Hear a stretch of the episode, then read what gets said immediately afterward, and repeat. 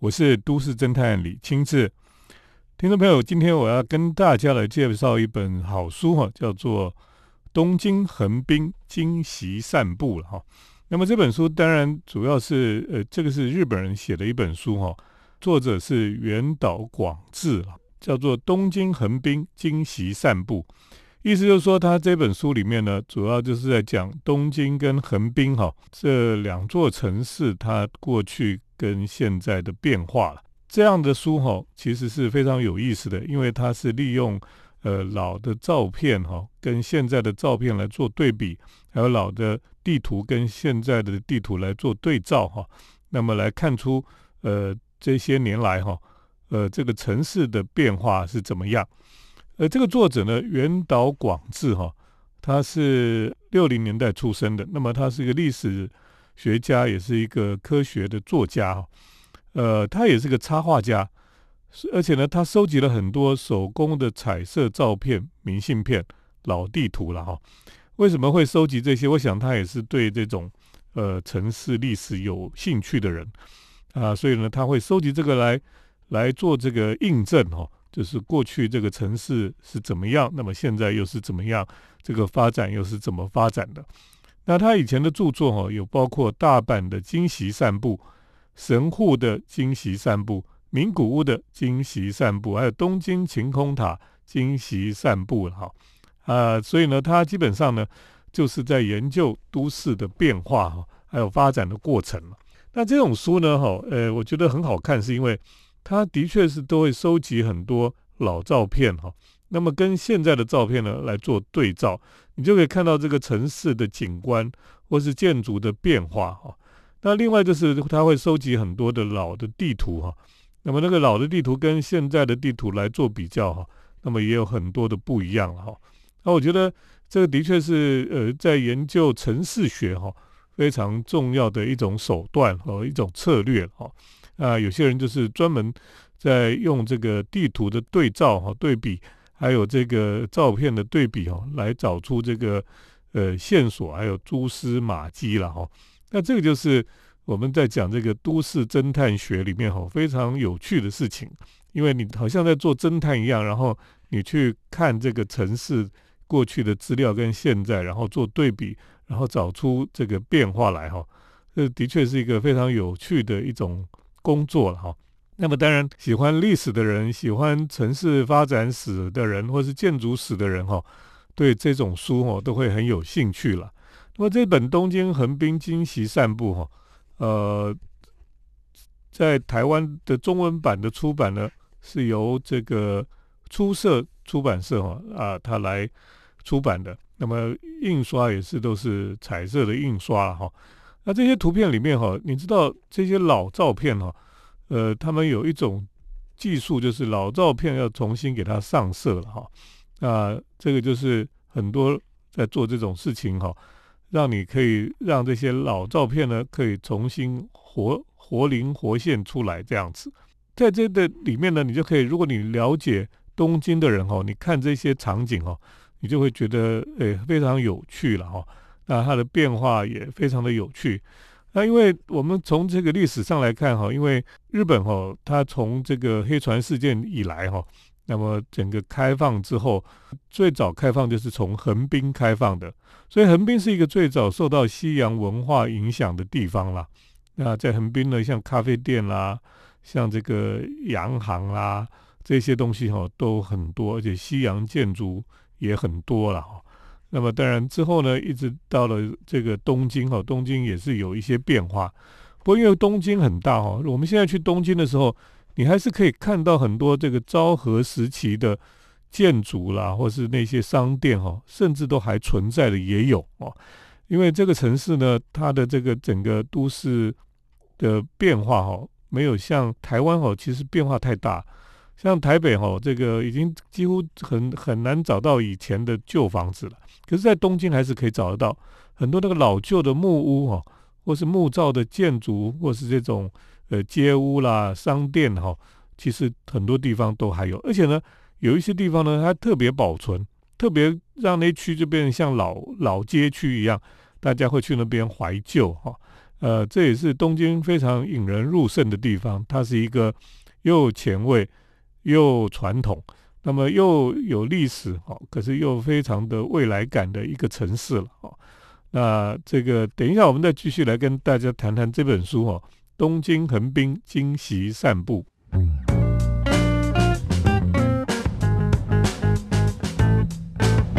欢迎回到我们建筑新乐园节目，我是都市侦探李清志。那我们今天在节目当中跟大家来介绍哈，有一本由日本作家哈原岛广志哈他写的一本书，叫《东京横滨惊喜散步》了哈。那就是讲到这个东京跟横滨这个以前跟现在的对比哈。这本书呢是出色出版社他所出版的。那么在这个这个书里面呢，主要是讲东京。跟横滨这两座城市过去跟现在的不同了哈，那他借着不同的很多的照片哈，老照片跟现代的照片的对比，老的图片哈，有一些画作跟现在的来对比，那么就是有一些是用呃这个老的地图呢，还有跟现在的地图来做对比，就会发现非常有趣哈。那东京的部分哈，其实很多人都很熟悉了哈。啊，可是呢，东京其实有一些东西我们可能不太知道的，就是像这个呃，以前哈在浅草哈，大概看不到什么摩天大楼啊。可是呢，在一八九零年哈，那时候就盖好了，有一个叫凌云阁了哈，另外一个名称叫浅草十二街了，十二街就十二层楼，也就是当时日本最高的一个建筑哈，是大概是五十二公尺了哈。那当时哈，那个塔楼对大家大家来讲，就是有如凌驾云端一般的这个高耸哈。八那个里面还有电梯了，那个时候是全全日本哦首建的一个可以达到八楼的一个电梯。那一楼到十楼呢是砖造的，十一楼到十二楼是木造的啊，所以呢，它其实看起来还真的有点像什么巴别塔一样哦。那这个建筑呢？当然，它是在后来在关东大地震的时候就毁掉了，有受损了，所以后来就把它拆掉了。所以我们现在是看不到在这个在浅草这个地方原来有的这个凌云阁了哈。那他那个书里面有一本有一张照片哈，就是当然它是旧的明信片哈。这个照片呢就就有重新上色哈，那就发现在那个前面哈，呃，有设置一个那个我们以前有一种。这个叫做翘胡子人丹哈，那在当年其实在日本也是非常有名的一个产品哈。它就在这个凌云阁这个摩天大楼的前面哦，立了一个非常高大的一个大型的看板，就是那个翘胡子人丹的一个广告哈。那吸引大众的目光了哈。那么这个这个照片就有秀出这个凌云阁哈，跟前面这个巨大的人丹。翘胡子人丹的看板的这个照片哦，那个翘胡子人丹的照片，那个广告牌哈，几乎就是那个摩天大楼一半高啊，所以是非常大的一个广告牌，就大概有一二三四五六七哦，七层楼高，很高的一个广告牌了哈。所以非常有趣的是，你看这些老照片，就说哇，原来在在那个时代哈，前朝有这样的一个摩天大楼了哈。那当然，这里面哈也有谈到很多的这个在当年哈呃盖起来的在羽田川上面的桥梁哈。那每一座桥梁都有它的的历史，还有它的它是呃是学哪一座欧洲的桥哦，它都有把它这个列出来了哈。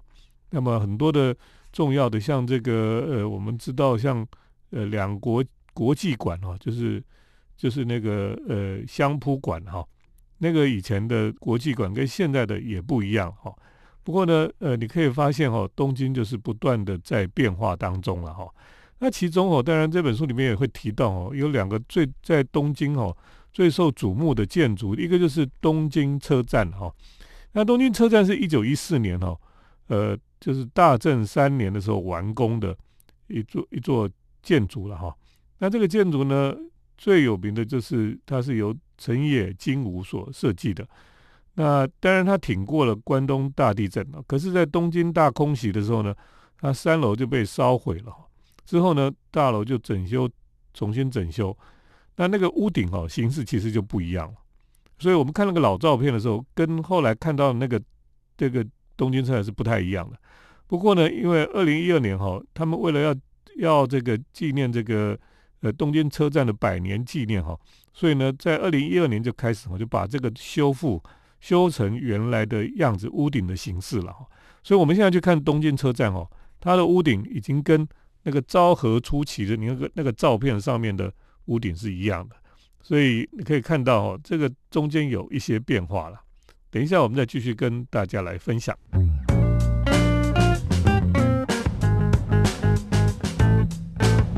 欢迎回到我们建筑新乐园节目，我是都市侦探李清志。我们今天跟大家来介绍日本。的这本书哈，中文版的，这是原岛广志他写的《东京横滨惊喜散步》了哈。那么在这本书里面，我们可以看到东京跟横滨哈，啊，从以前到现在哈，我们借着这些老照片、老的地图哈，跟现在来做对比哈，就可以看到很多这个城市的变化啊。我觉得这种书很好看啊，特别是你对这个城市有兴趣的人哈。那刚刚我也讲说，其实，在在这个老照片、老的明信片跟现在来做对比，你就可以看到东京车站，呃，从昭和时期到后来哦，战后，那么一直到现在哈，它其实有一些呃屋顶形式的变化了哈。当然，这个都是跟因为二次大战有一些轰炸等等的，所以呢，它的修复哈，呃，因为二次大战之后修复就就是赶快急救章把它修起来。那么到为了要重新纪念这个一百周年的时候呢，他们又花了钱重新把东京车站整修了哈，修回原来的样子了。那么另外还有一栋建筑哦，其实也是非常受到受到这个呃瞩目的，就是在东京哈，由这个美国建筑师莱特哈他所设计的帝国饭店哈。那这个帝国饭店当然是非常有名的一栋建筑哈。那么在这个二零年代的时候。就盖了哈，而且听说经过了这个呃关东大地震哦都没有损害了哈，所以呢呃帝国饭店就是一个非常呃有点神话性的一个存在哈。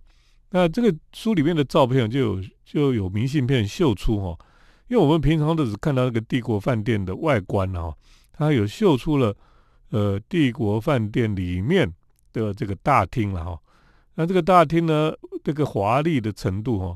就是可以看出这个莱特他设计的这这些装饰啊等等的。呃，里面那个宴会厅叫做孔雀厅了哈。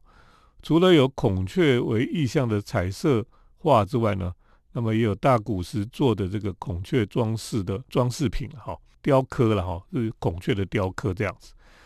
那莱特当然是从那个玛雅文化的遗迹得到灵感哦。那么那些几何图案啊。还有这个这个其实是阿德克时代用的这个陶瓦哈的装饰很多。那么在在这个现在当然你去了已经看不到了，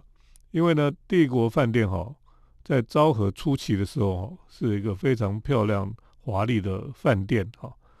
呃可是呢后来就拆掉了，因为他们要盖新的大饭店，这个旧的馆哈居然就整个被移到明治村哈。明治村就是一个呃专门收集老建筑的一个地方了哈，你去那边可以看到很多地方他们拆掉的不要的老建筑哈，全部都送到这边来了哈，所以这个明治村很有看头，很多旧的建筑都被收集到这个地方，它可以说是呃这些这些老建筑养老的地方了哈。那么我去明治村看的时候，就看到帝国饭店哈。就放在那个地方，它连前面的这个水池，还水池上面的雕刻哈，都是照原来的帝国饭店那个全部都把它移植过去了哈，所以算是保存的非常完整，然后展出了哈。那你甚至可以进到那个帝国饭店的大厅里面去喝咖啡哦，哦，这个就是他就是把整个帝国饭店的大厅哈，整个都搬过去了。当然，他帝国饭店还有。客房啊，什么这个都没有搬啊，他就是把整个最最精华的部分哦，就是那个大厅把它搬过去。那么在在这个呃，我们看好这本书里面哦，除了这个之外哦，它还有东京之外，它还介绍横滨嘛。那横滨因为它是很早开港的地方，所以它有很多漂亮的古典建筑在这个地方哈。那么最有名的哈，就是你到横滨去之后哦，你就可以看到哈，他们横滨的人会跟你讲说哈，横滨呢有三座非常重要的建筑了哈。那这三栋最重要的建筑哈，他们就给它取了绰号哈，就是我们知道哈，我们在那个扑克牌上面有国王、有皇后，还有这个 Jack 哈。那所以呢，他们就故意哈，把这个有三栋在横滨非常受瞩目的建筑呢，就把它取名，一个是国王，一个是皇后，那另外一个就是 Jack 哈，就是那个鬼牌了哈。所以呢，你从大老远哈，通常你就是坐船到横滨的时候呢，你就可以看到这几栋建筑。等一下，我们再继续跟大家来分享。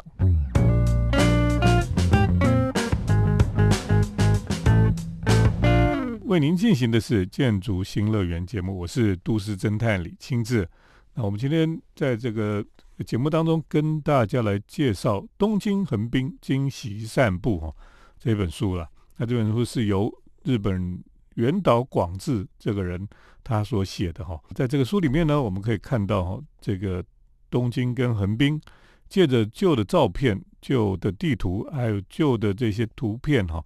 那么跟现在来做对照哈。我们就可以看出这个城市的不同变化了。那刚刚我们也讲到横滨哈，其实有三座非常重要的建筑。那从大老远哈，我们坐船到横滨的时候呢，就可以看到了哈。所以他们就把它取名这三栋建筑呢，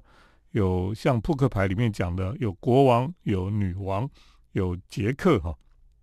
那么国王是哪一座建筑呢？就是神奈川县的厅舍哦。那这个建筑呢，其实到现在哈都还是非常漂亮的存在着了哈。那这个建筑呢，虽然它是地冠式哈，就是它中间有戴个帽子一样的这个叫做地冠样式的哈，可是它整体哦是比较像 Art Deco 的的这种造型了哈。那个细部呢，他们觉得是应该有受到这个 Frank Lloyd Wright 的影响，因为莱特在东京设计了帝国饭店之后呢，其实有带来一些影响。我在东京哈也看到一些近代建筑哈，或者横滨这边，它那个花纹哈都有受到莱特的影响哈。那这个神奈川县厅中间有一个高高的一个塔哦，上面戴个帽子哦，所以就是国王了哈。那么另外一个横滨海关这个建筑哈，它就被称为是女王了哈，因为横滨的海关哈其实比较素雅，那么中间有一个很高的塔。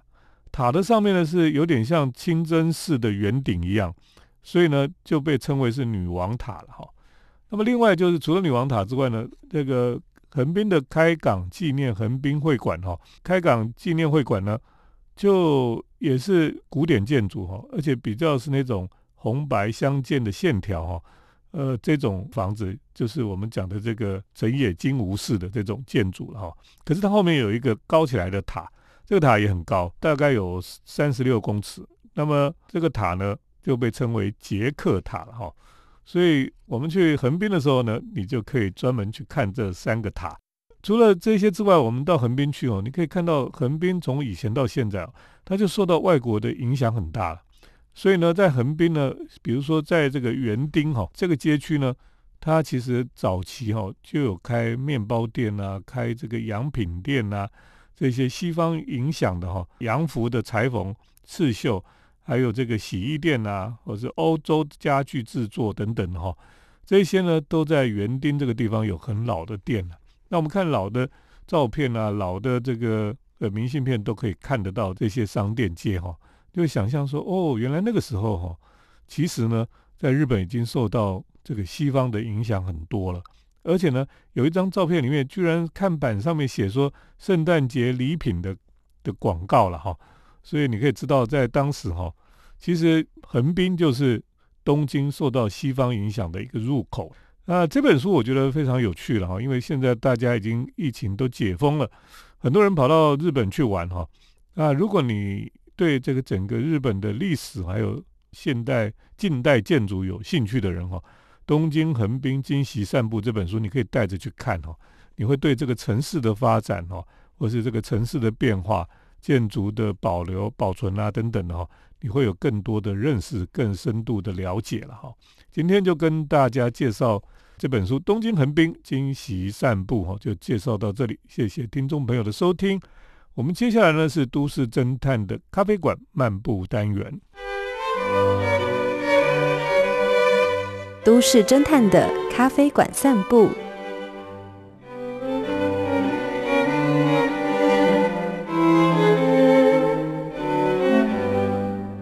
来到都市侦探的咖啡馆漫步单元哈，那么今天呢，特别是要来呃跟大家介绍台中的咖啡店。那么台中当然有很多很厉害的咖啡店了。今天呢，特别介绍有一家哈，也不是在非常市中心区的一家咖啡店。这家咖啡店呢，比较接近台中的那个科学园区那一带哈。那么叫做自野咖啡了哈，自野这个名字好怪哦，自己很野吗？这个咖啡店哈，反正就是自己的字了哈，这个野外的野哈，自野咖啡了。那的确这个空间呢是有带一点点的野性哈，那么可是又很自在哈，应该这样讲。每次想要逃离这个咒诅的城市，每天都在下雨的城市哈。就跑到台中去哈，因为台中的确是一个阳光的国度了哈。那每次到台中就不会下雨哦，甚至出大太阳。呃，到了这个智野咖啡哈，你可以享受到这种非常娴静清幽哈。那么有一种这个侘寂的氛围。它是一栋这个呃台中的那种那种一般的那个住宅哈，然后就是透天的住宅。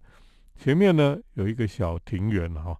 那他们就把它设计整理的非常简单，可是呢又非常的让人家觉得很娴静哈。那么进去里面也是哈，那个天花板哦，那个水泥都是镂空的哦，那到处哈都是非常简单的设计哦。桌椅呢也是简单，然后木头的材质哈，非常的原始这样子。那么就是让人家觉得哈，在这个空间里面，它不像那种非常时髦的哈、非常潮的咖啡店哈，都是什么东西都是新的这样。它反而是故意哈，在当中呢，呃，有加上很多这个老旧的元素在里面所以呢，你在那个当中呢，你就可以感受到哈，这个材质的它的质感哈。那么像桌子上那个桌子就是旧旧的木头做的哈，你可以感受到那个木头。原本的那个材质哈，甚至呢，那个木头被使用过很久哈，那种有有那个我们讲叫做手折哈，手的光泽哈，有摸摸久的那种感觉。所以呢，那个木头它的它的东西哈，就是一个旧料去再去做的哈。那么呃，整个感觉我觉得非常喜欢，是因为我也很喜欢这样子的一个氛围了哈，不会太。太多的装饰哦，也不会有太多的这种呃很新的设计哈，让人家觉得过度设计的感觉。它就是让你觉得在这样的空间里面，虽然是新的空间，可是它也是弄得让你觉得是有很多自然的或是原始的这种元素在里面哈。那么呃，你就会觉得比较自在哈。所以呢，在台中哦，这个智野咖啡哦。我我是蛮喜欢这一间咖啡店的，那它的前面的庭园哈，也不是说种满了花花草草，然后会开花这样没有，它就是比较也是比较低调哈，然后呢，呃，比较多的留白哦，应该说这个这个咖啡店有很多的留白，很多的壁面哈也都是白色的，所以呢，在这个空间里面哈，你会觉得你的心哈，让你得到一种呃这个。喘息的机会了。那我们在都市生活里面哈，太多的资讯，太多的这个装饰哈，那么也有太多的东西哈，然后挤满了我们的空间，呃，塞满了我们的视觉哦，然后我们的心哈就被很多很凌乱、很嘈杂乱的东西就塞满。我们很需要一个空间，是多一点留白。就像我们的生活里面哈，其实很需要多一点的余裕哈，让你自己有多一点的空间哈，不要把自己的时间排得满满的，然后每天都要去应付这个事情，应付那个事情，然后你的人生就是都是在忙忙碌碌的，你应该让自己有一个喘息的空间，有一个可以不要有太多刺激的空间跟时间，然后你在那个空间时间里面，你可以学习安静缓慢下来。那这个都是我们现代人哈都已经失去的能力了啊。所以呢，我们在生活里面呢，如果能够找到一个空间哈，让我们在那里，我们可以找回那个留白，找回那个生活里面的余裕哈。我觉得，然后把你的心找回来，我觉得这很重要啊。那也是我们一般人哈，现代人就很欠缺的东西了。其实我们很需要了，我们很需要可以安静下来有一次呢，我带我一个朋友哈，那么他。啊，生活里面觉得压力很大，然后我们就去海边哈，就在那个海边什么都没有啊，就是只有看海哈，在沙滩上面，然后我就煮个茶哈，喝茶这样而已，也没有什么呃非常这个好吃的什么食物啦，或是道具什么一大堆没有，就是很简单的煮个茶，喝茶看海，听海浪的声音，就觉得很享受，因为生活里面已经太多烦乱的事情。太多这个复杂的东西，然后你在生生生活当中突然有一段时间可以安静下来，可以呃享受这个自然的简单哈，然后让生命中有一段时空是是留白的这样，会是觉得一个很好的、很疗愈的事情了哈。那像智野咖啡哈，我觉得这个咖啡店呢，它也带着这种意味哈，就是让你进去之后呢。你在这个空间里面，就是等于说你在这个城市生活里面找到一个空间，你可以到那里，可以让自己可以安静下来，或者说你可以在那里享受一个短暂的空白，哈，哇，我觉得这是很重要的事情了。所以我们常常讲哦，咖啡店就是那个第三场所，就是你在工作跟家庭中间。一个可以让你自己生生活中可以留白的地方。你在工作里面有很多的压力，你在这个家里也有很多不同的压力。可是你生活里面，你一天当中可能你需要一个地方，